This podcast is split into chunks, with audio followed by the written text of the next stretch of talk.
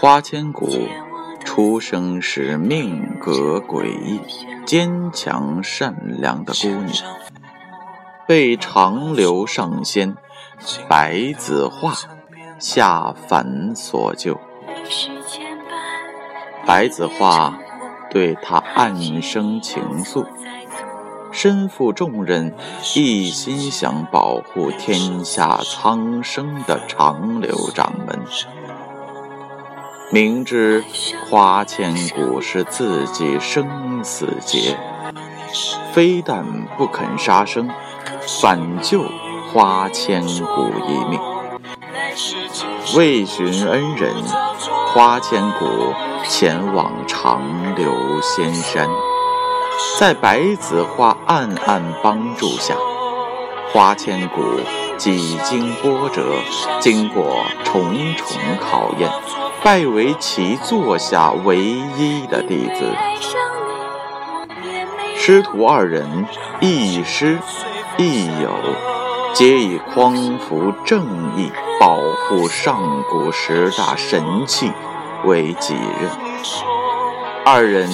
游历人间，救助孤寡，除强扶弱，朝夕相对，让花千骨对白子画产生了深深的爱慕执念。而深爱白子画的坠仙夏子勋，为一宿阁主设计，为破白子画的结束，投毒。加害花千骨，白子画为救花千骨，身中剧毒。花千骨不惜偷盗神器，为师傅解毒。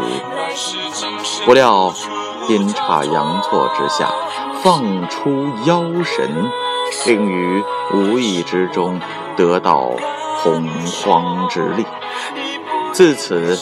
六界动乱不堪，百姓民不聊生。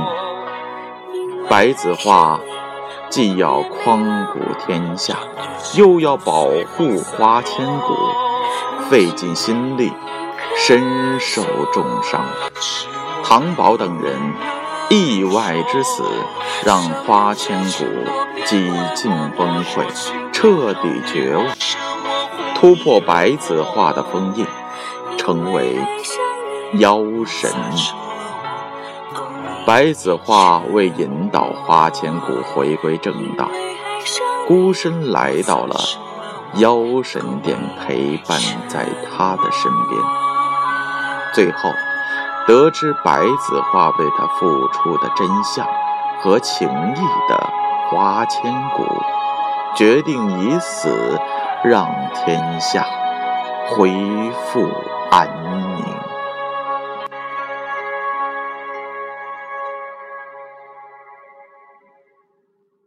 接下来，我们就讲述一下花千骨此剧的结局吧。花千骨逼白子画杀了自己，魂飞魄散，但被竹染救回了一魄。白子画差点疯掉，后来杀阡陌把花千骨的一魂送回了轮回，但是因为魂魄残缺的太厉害，所以新的花千骨只会有三四岁孩童的智力。他被生在了一个农村人家，名叫傻丫。白子画不再做掌门，也不再管理天下。白子画找到了花千骨，收了他当徒弟。他说：“这是目前最合适他们的身份。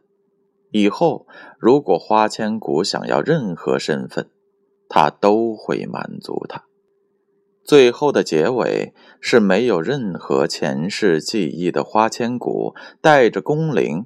蹦蹦跳跳的走在了前面，宫铃在夕阳的余晖中不断的回响。